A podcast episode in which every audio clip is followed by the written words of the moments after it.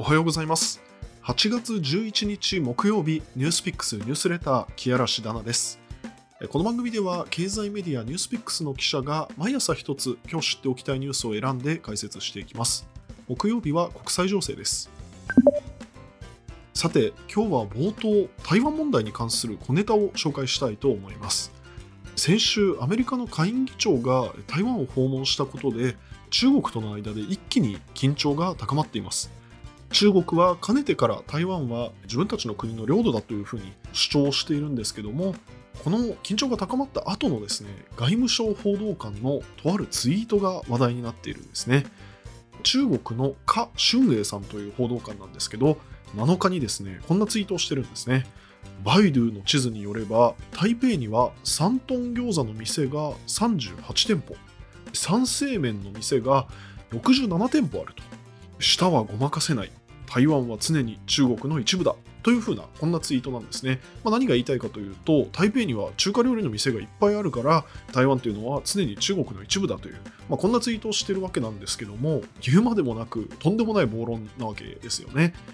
これのリプライ欄というのがとても面白くてですね例えばこんなツイートがありました。Google マップによれば北京にはマックが17店舗ケンタッキーが18店舗バーガーキングが19店舗スターバックスも19店舗あると。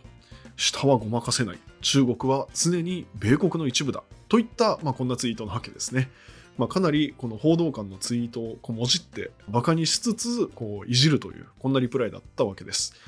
中国の外交官のツイートというのはいつもこう過激で戦狼外交なんていうふうに言われたりもするんですけど今回のこの中華料理屋が多いから中国だみたいなこういった口頭無形なものというのは誰もそういうふうにま納得する人もいないだろうし誰の役に立っているんだろうなというのが正直ちょっとわからないなと思いながら見ていました。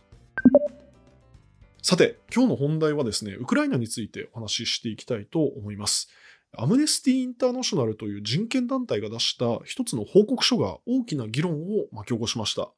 アムネスティは8月4日に出した報告書の中で、ウクライナ軍は戦闘地域で民間人の居住区域、つまりこれ住宅や病院などなんですが、ここに軍の拠点を作ってロシア軍に対する攻撃を仕掛けているというふうに批判をしました。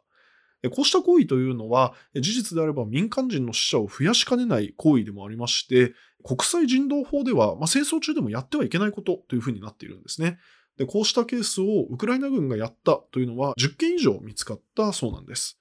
この報告書なんですが、まあ、本来の趣旨と外れて大きな議論を今巻き起こしているんです。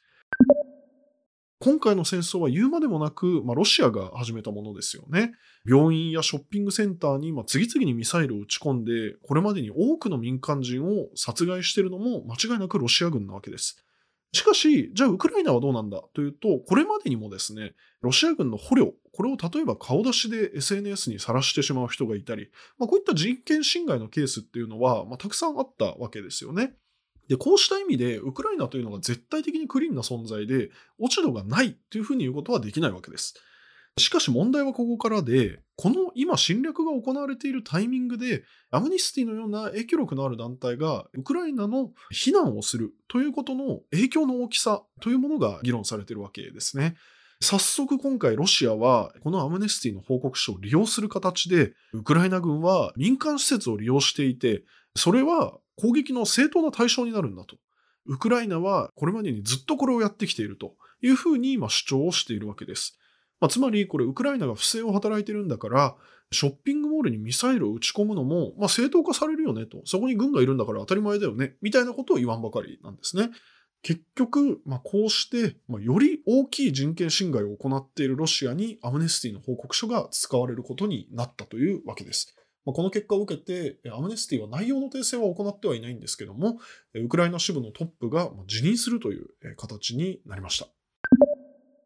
この手の話というのは、まあ、いくらでも曲解をされて、なんだと、ロシアもウクライナも同類に悪い奴らじゃないかと、なんならウクライナの方が悪いんじゃないかというふうに、まあ、SNS などで拡散されていくわけですね。でまあ、繰り返しになりますけども、今回の戦争っていうのはプーチンが始めたもので、まあ、それ自体が違法であり、圧倒的に悪い行為であるというのは間違いないわけです。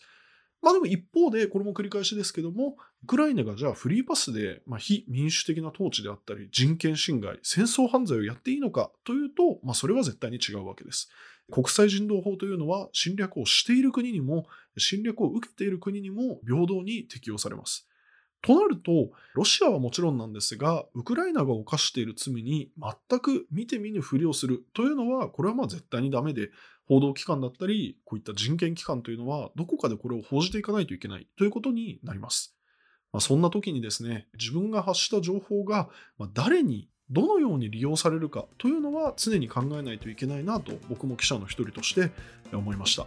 こういった点を十分に考慮した上でニュートラルにウクライナ問題を解説できればというふうに思っています。以上、ニュースピックスニュースレター、木原しだなが今週はウクライナ問題についてお届けしました。